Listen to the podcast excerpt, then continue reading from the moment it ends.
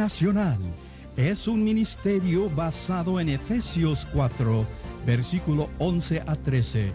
Y Jesús mismo constituyó a unos apóstoles, a otros profetas, a otros evangelistas y a otros pastores y maestros, a fin de perfeccionar a los santos para la obra del ministerio, para la edificación del cuerpo de Cristo, hasta que todos lleguemos a la unidad de la fe y del conocimiento del Hijo de Dios, a un varón perfecto, a la medida de la estatura de la plenitud de Cristo. Para más información de cómo tú puedes ser parte de vida, puedes contactarnos en la siguiente dirección.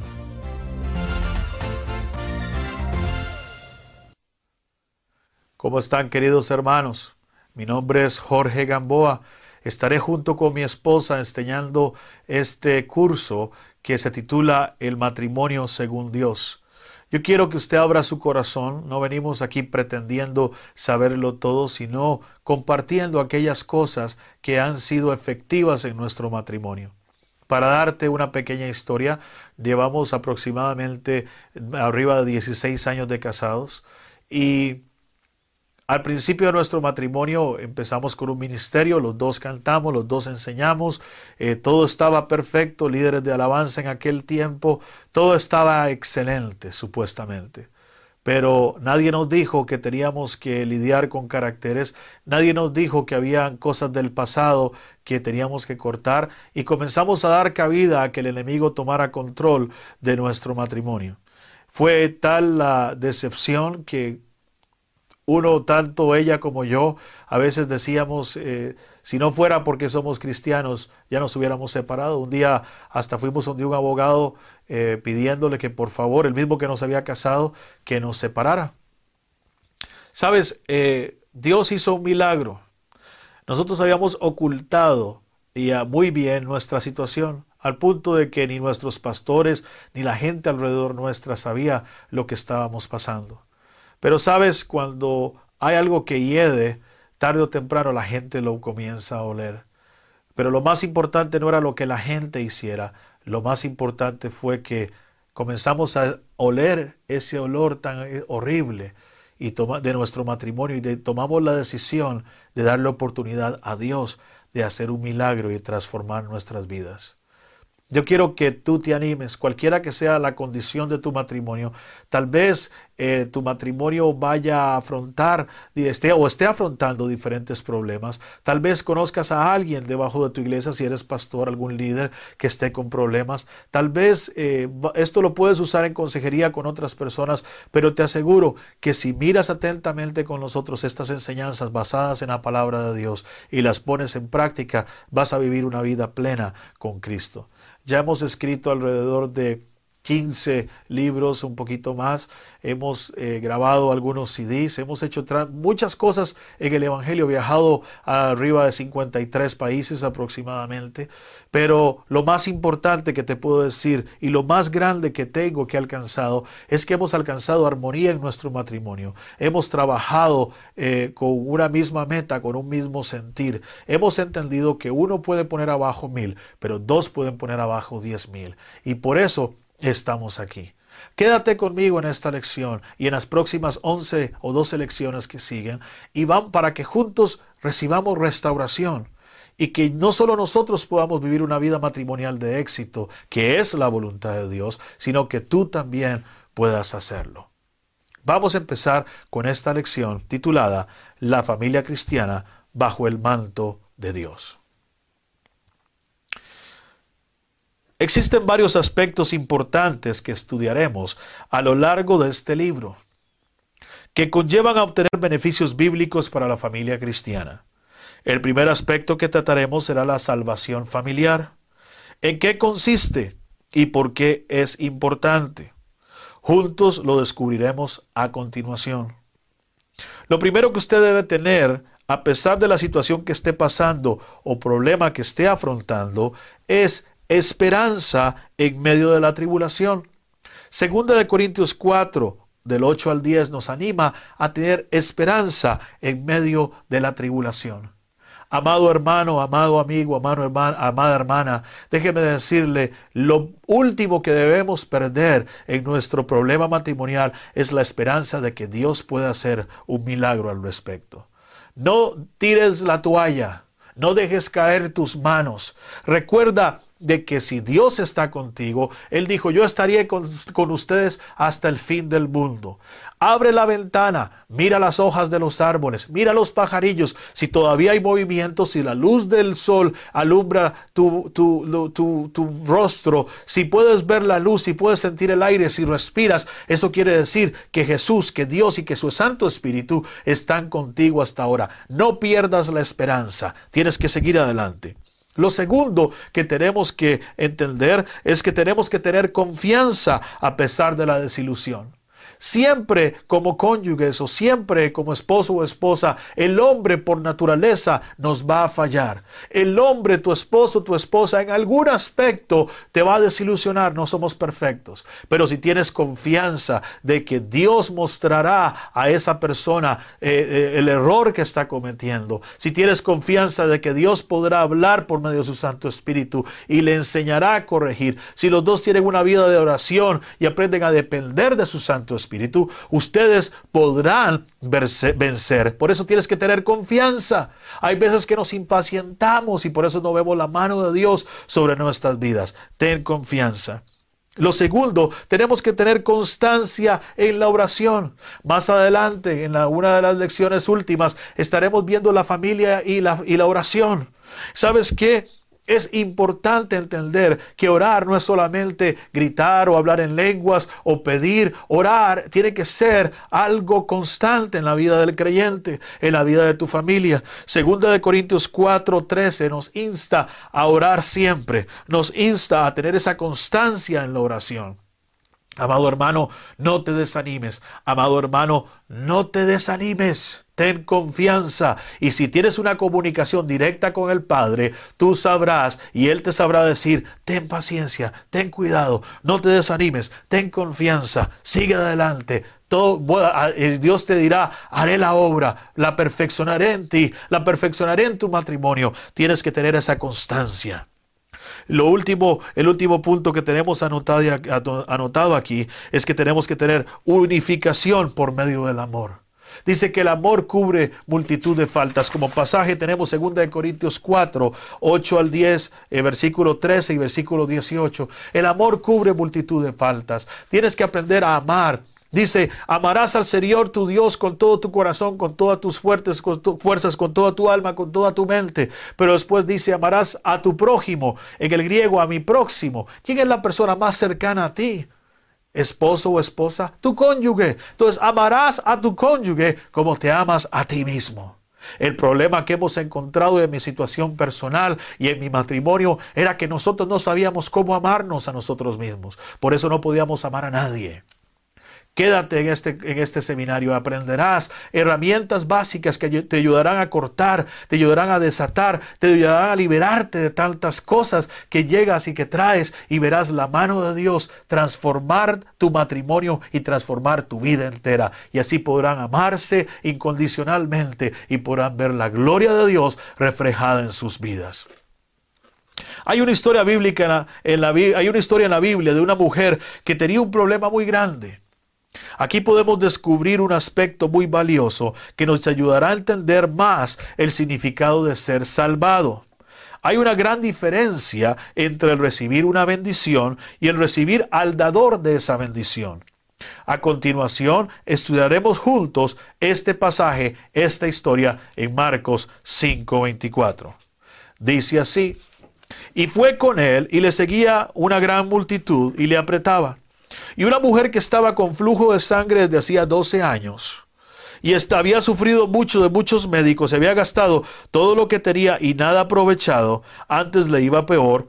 Cuando oyó hablar de Jesús, llegó por detrás de la compañía y tocó su manto.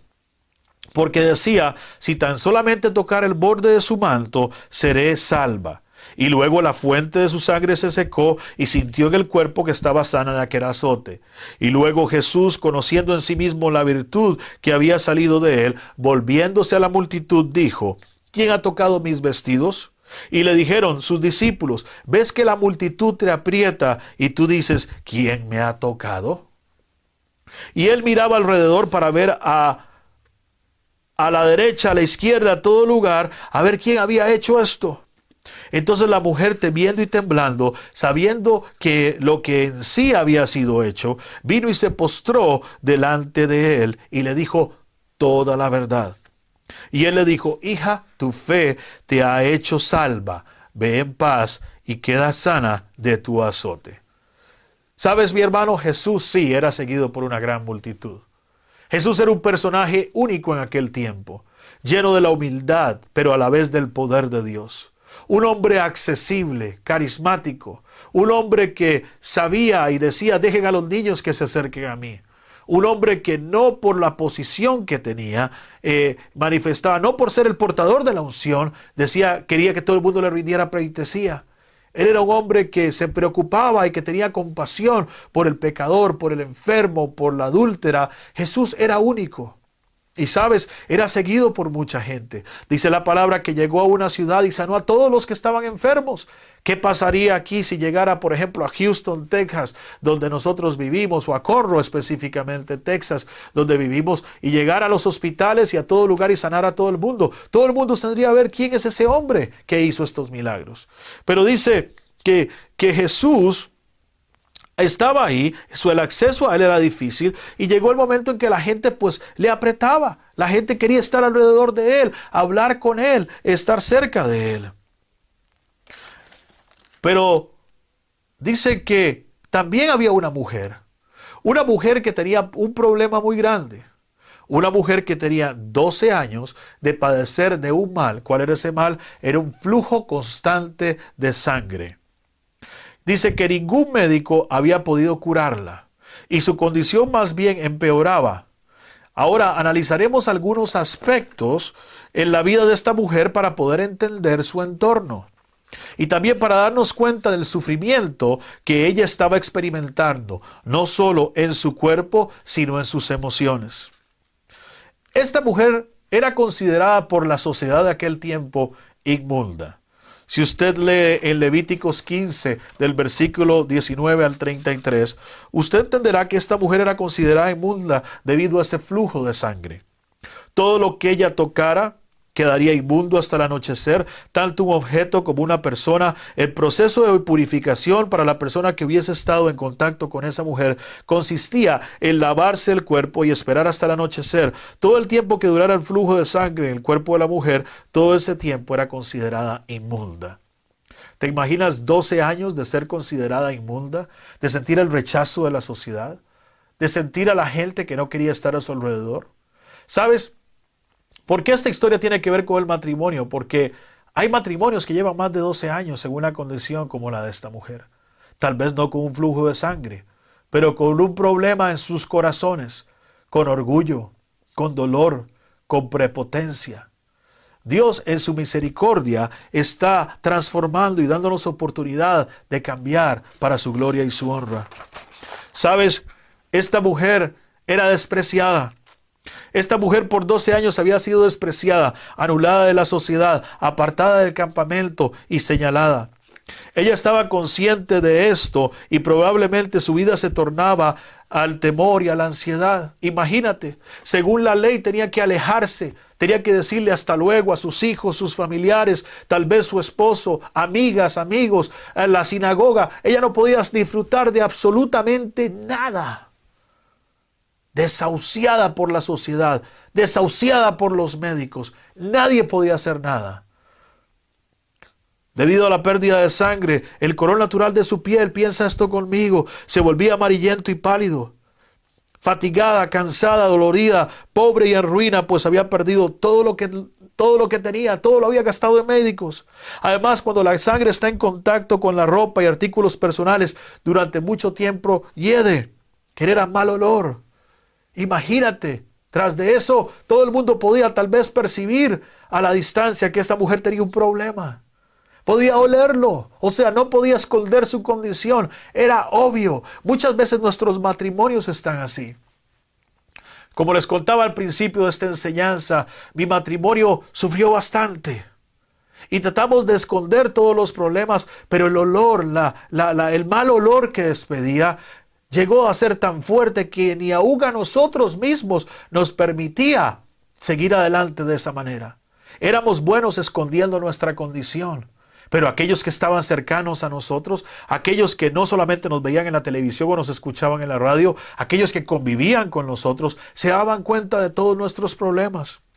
Sabes, esta historia refleja el inicio de nuestra de la enseñanza que transformó nuestro matrimonio. Yo quiero decirte a ti, amado amigo, amado hermano, consiervo, de que hay pasos para lograr la bendición. Y estos son algunos de los pasos que nosotros tuvimos que tomar para lograr el milagro en nuestro matrimonio.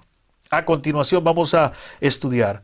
Según Romanos 10:17 dice, así que la fe es por el oír y el oír por la palabra, o sea, rema, quiere decir no solo palabras, quiere decir revelación, rema, revelación. Dice, es por la palabra, rema, revelación de Dios.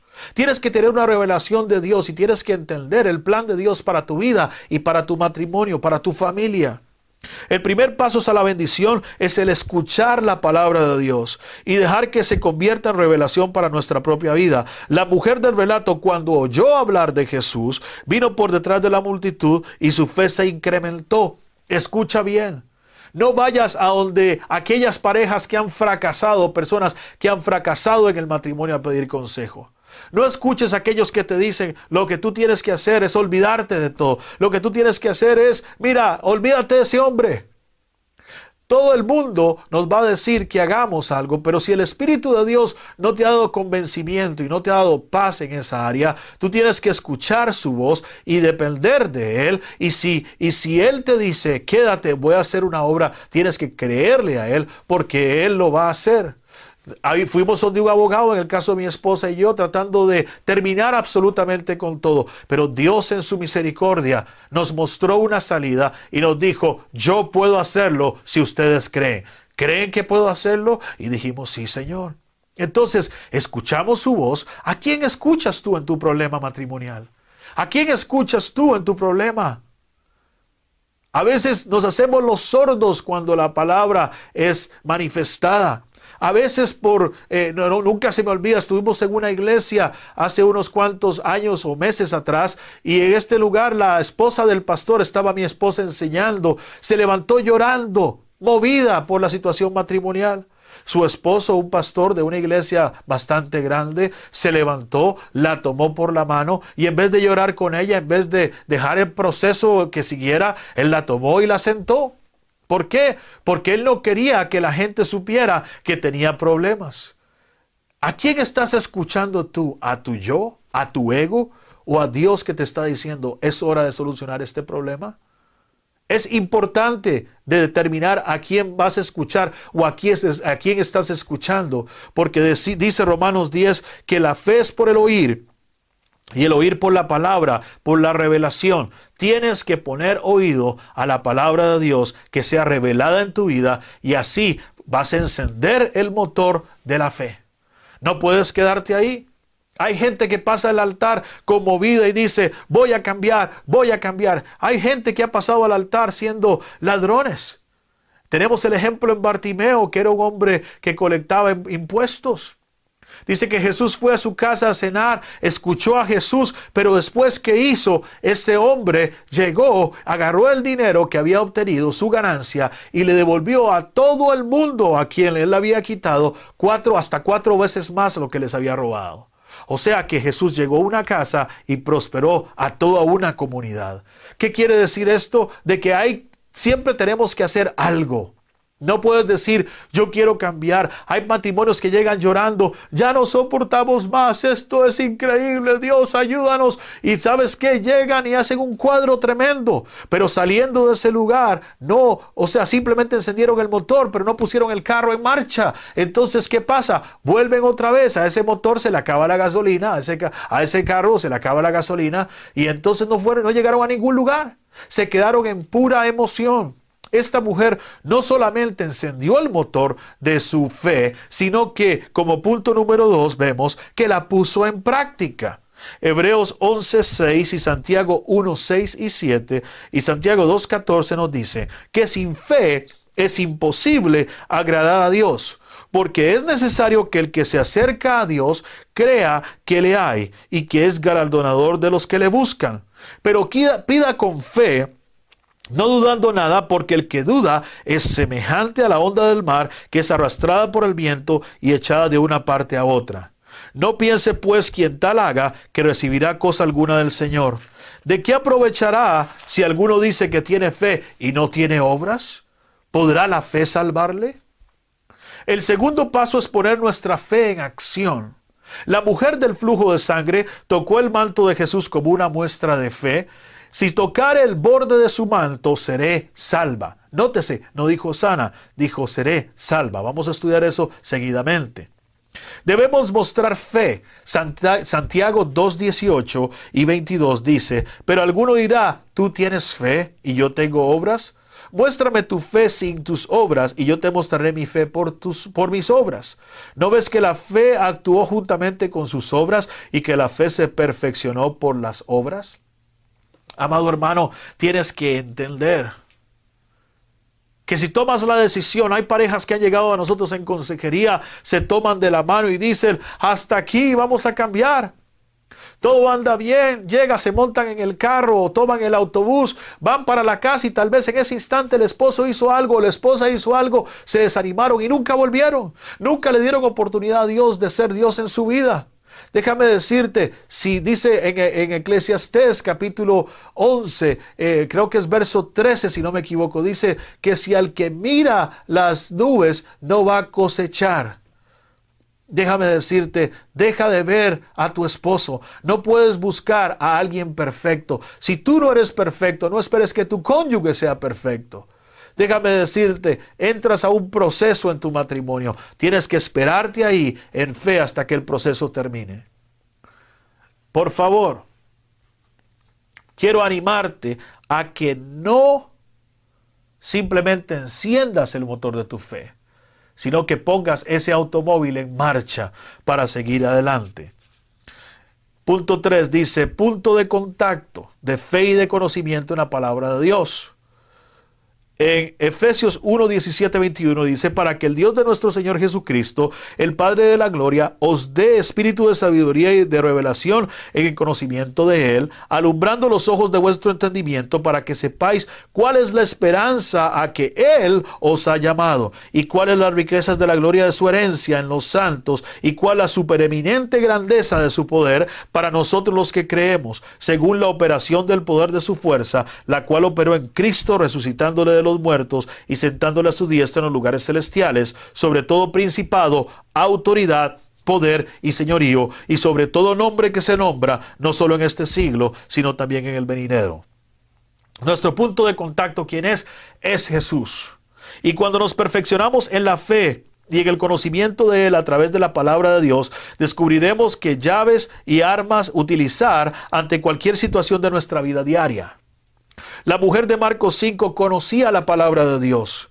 Ella sabía lo que significaba ese punto de contacto, sabía lo que el atuendo de Jesús simbolizaba según, según, la tradición judía y el Torá. Y a continuación vamos a estudiar esto y pido que abras tu mente tremendamente, porque Dios está a punto de hacer maravillas. ¿Sabes? Esta mujer sabía exactamente dónde tocar el manto y por qué. La palabra griega que encontramos en este pasaje que se refiere a las vestiduras del manto de Jesús, o sea, del manto, es gimatión. Y se refiere al manto utilizado por los judíos de hoy conocido como el talit. Más adelante estaré mostrando una toma del talit. Para un estudio más detallado del talit, vamos a estudiarlo en el próximo seminario de evangelismo. ¿Ok? Entonces ahí vas vamos a verlo y también si quieres obtener más información, puedes en ese curso obtener toda la descripción del talit, de dónde viene, toda la ciencia y todo esto de que involucra esto. Entonces, dice la palabra que esta mujer vino por detrás de entre la multitud vino tocando gente. Sabes, cuando ella estaba haciendo esto, según Levíticos 15, que espero que ya lo hayas estudiado, cuando usted tocaba a alguien deliberadamente, esa persona podía apedrearle a usted, porque usted deliberadamente le estaba haciendo inmundo. Entonces esta mujer tuvo que arriesgarlo todo para llegar delante de la presencia de Dios y para obtener su milagro para llegar a ese punto de contacto, porque dijo, si tocara tan solamente el borde de su manto, yo seré salva, seré salva. Entonces la palabra griega, volviendo al manual, craspedón, que significa borde, el borde de su manto, es la equivalente a la palabra hebrea tzitzi, que también significa borde.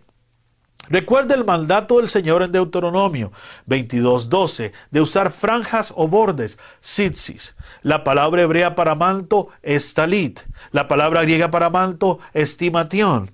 Cuando esta mujer tocó el tzitzi, o sea, el borde del manto, que tiene un valor numérico y un significado en hebreo, eh, que quiere decir echad, que significa Yahvé, Dios es uno. Ese borde significa en hebreo Yahvé, Dios es uno. Literalmente, al tocar ese borde, tomó el, nombre de Dios en su mano. Por eso Yeshua exclamó y dijo, ¿quién me ha tocado? Esta mujer sabía el significado exacto de sus palabras y de estas palabras. Cuando la mujer usó el término griego sosemai, se refería a la declinación en futuro del verbo sotso diciendo, si tocar el borde de su manto, el si recuerdes el borde, seré salva.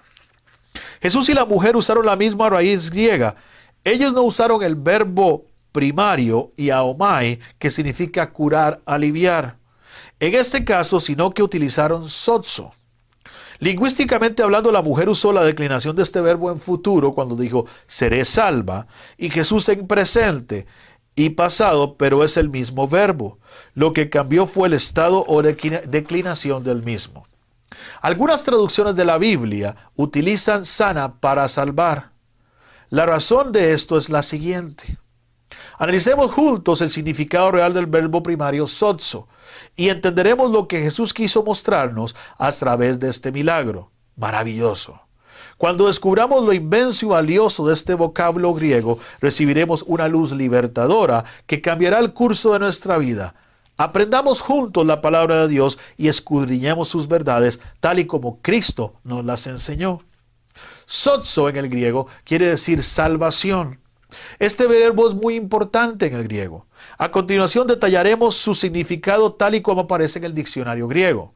Soxo quiere decir salvar, preservar del peligro, libertar, rescatar, llevar sano y salvo, perdonar, proteger, reservar, guardar, aprovechar, volver sano y salvo, llegar felizmente a alguna parte, hacer bien, cumplir, observar, sanar, restaurar. Mira lo que salvación significa, soxo. La motivación de la mujer en este relato no fue solo recibir salud física, sino salvación. Ella no siguió la bendición, sino que siguió al dador de la bendición, siguió al sanador. Ella no usó la frase yo quiero ser curada, Yaomai, sino ser salvada, Soso. Por su fe Dios la recompensó. Noten el verso 34 de Marcos 5 que dice que Jesús dijo, queda sana giugies, en el griego, de tu azote. El verbo griego giugies significa quedar sano, en buena salud, quedar intacto, íntegro, sano y salvo, sano de espíritu, robusto y fuerte. Es tomado del diccionario manual griego-español Box. Entonces, ¿qué quiere decir esto? Esto es algo tremendo. Esta mujer no fue solo por su milagro. ¿Cuántas veces hemos visto gente que llega a la iglesia o que llega a Dios llorando, gimiendo, obtiene su sanidad, obtiene el milagro, obtiene la ayuda económica y se olvidan de Dios y se desaparecen? Esta mujer no iba buscando una sanidad física, iba buscando una sanidad total del alma, integral, del espíritu y del cuerpo. Entonces, esta mujer sabía exactamente lo que quería. ¿Sabes tú exactamente lo que quieres para tu matrimonio? ¿Sabes tú exactamente lo que tu matrimonio necesita? ¿Cuál es el llamado? ¿Cuál es la visión? ¿Cuál es el propósito por el cual están juntos? Esta mujer entendía que, había algo más allá del nombre de Jesús. Esta mujer entendía que había algo más allá de unas ropas simples. Esta mujer entendía que si Jesús había llegado a ese momento, ella estaba preparada en conocimiento para obtener una bendición más allá de lo que la gente suponía. La gente decía, necesita solamente sanidad, necesita ser integrada a la sociedad. Ella decía, no, yo quiero obtener el paquete completo. ¿Cuál es el punto cuatro que tenemos? Tenemos que aprender a confesar. Romanos 10:10 10 nos dice, porque con el corazón se cree para justicia, pero con la boca se confiesa para salvación. El cuarto punto de importancia es confesar la verdad que ha sido revelada en nuestros corazones. La mujer con flujo de sangre creyó dentro de su corazón que el milagro de salvación iba a ser realizado al toque de Jesús. No solo lo creyó en su corazón, sino que lo confesó con su boca cuando dijo, dice que temiendo y temblando, sabiendo lo que en ella había, eh, había sido hecho, vino, se postró delante de él y le dijo que toda la verdad. Él le dijo, hija, tu fe te ha hecho salva, sotso, ve en paz y queda sana, guiones, sanidad física y espiritual de tu azote. Entonces, sotería, salvación. Salvación viene de la raíz o de la palabra griega, o es la palabra griega, sotería. Esta palabra se deriva de la raíz soso, cuyo significado analizaremos analizamos perdón, anteriormente. Sin embargo, esta palabra sotería tiene un significado concreto y rico que encierra exactamente el propósito de Dios para nuestras vidas. Sotería, salvación, significa, es compuesta por cinco atributos, que son salvación, preservación, conservación, liberación y salud, bienestar o sanidad. Esta palabra sotería encierra cinco atributos que pertenecen a la naturaleza de la misma expresión, salvación, preservación, conservación, liberación y sanidad. Cuando recibimos salvación, recibimos el paquete completo, no solo salvación espiritual, sino que todas estas cinco manifestaciones las recibimos en una sola. Hay un dato hermoso que quiero comentarte. El nombre de Jesús en hebreo es Yeshua, cuya raíz es Yeshua. Esta palabra es equivalente a la expresión sotería en el griego, por lo tanto significa salvación. En el nombre de Jesús y el nombre de Jesús encierra estos cinco atributos que nombramos anteriormente. El nombre de Jesús en el griego es Ieusus y viene de esta raíz, y viene de esta raíz hebrea Yeshua. Cuando oramos o pedimos algo en el nombre de Jesús, estamos reclamando salvación, sanidad, liberación, prosperidad y preservación. Entonces, hablando ya del punto exacto que la mujer del flujo de sangre tocó, vas a maravillarte por esto. Un total de cinco nudos se atan como costumbre en los hilos. Entre los nudos, uno de los hilos se enrolla alrededor de otros. Estos cinco nudos podrían representar para nosotros los cinco atributos de la palabra salvación, como también representaría los cinco primeros libros de Moisés Torah, que son la base del judaísmo. Los israelitas en ese tiempo contaban con esos cinco libros como base. Esa mujer, al tocar el borde, el sitsi, del manto de Jesús, se estaba apropiando de estos cinco atributos de la palabra salvación. Además, recordemos que el sitsi, o sea, el borde, tiene un valor numérico y ese valor se traduce como el nombre de Dios. Por lo tanto, esta mujer estaba tomando el nombre de Dios en su propia mano, se estaba apropiando de él. Déjame decirte, el talit tenía unos flecos en las orillas. Y ahorita, eh, mientras estoy hablando, usted va a poder ver la descripción del talit y va a poder ver un talit y va a poder entender mi explicación. El talit tenía unos bordes, unos flecos en la orilla, pero en cada esquina tenía una tira que tenía unas hebras largas y dentro, alrededor de esas hebras tenía un hilo azul que era llamado el viviente. Esas tiras tenían cinco nudos. Y entonces, cuando esta mujer tomó el borde del manto de Dios, así como usted lo puede ver en el video, estaba agarrando literalmente el nombre de Dios, estaba adueñando de la salvación, se estaba adueñando del poder de Dios sobre su vida decidamos poner a nuestra familia bajo el manto de Dios, poniendo nuestra fe en acción. Así como usted puede ver en, esta, eh, eh, en este video, el talit era una herramienta que los judíos utilizaban para orar. Ahí usted puede ver en la parte de frontal donde nos explica y está escrito, oye Israel, el Señor tu Dios uno es. Esas son las letras que tiene en la parte de enfrente. Este talit era usado por todos los judíos como eh, manto de oración.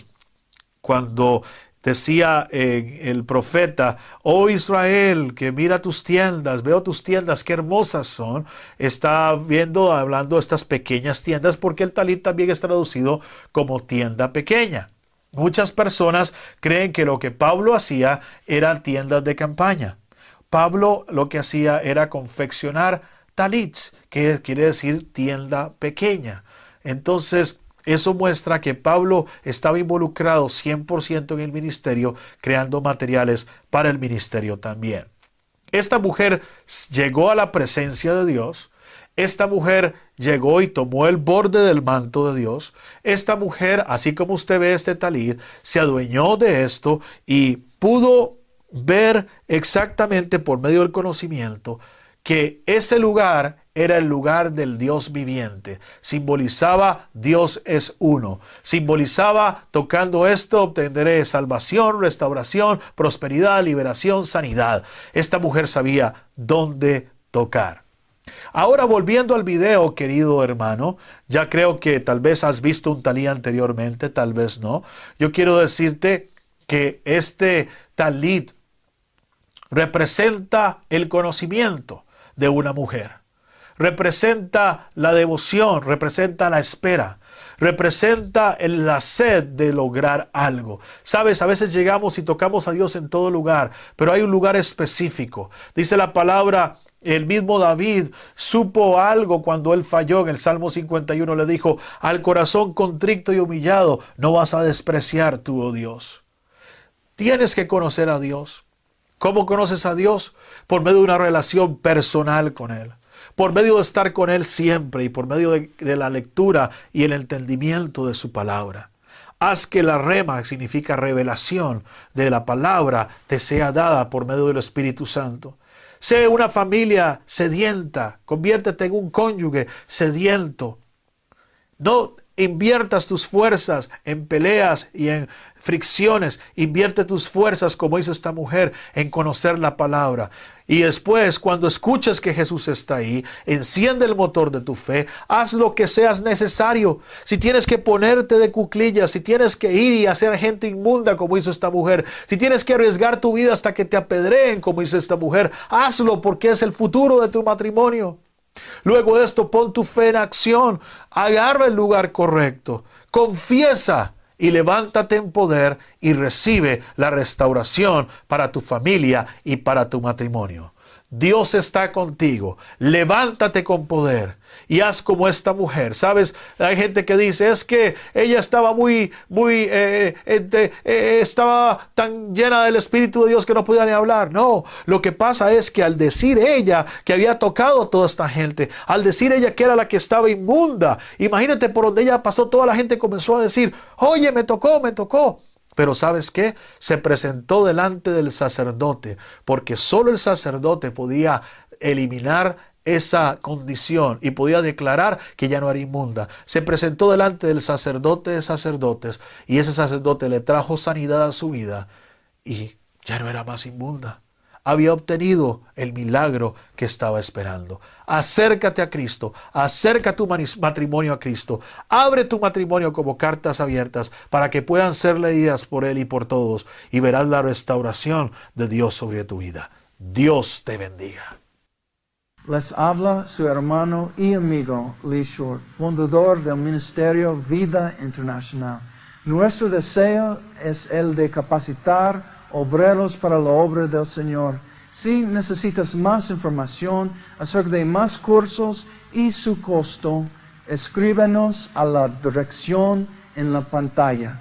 Dios le bendiga.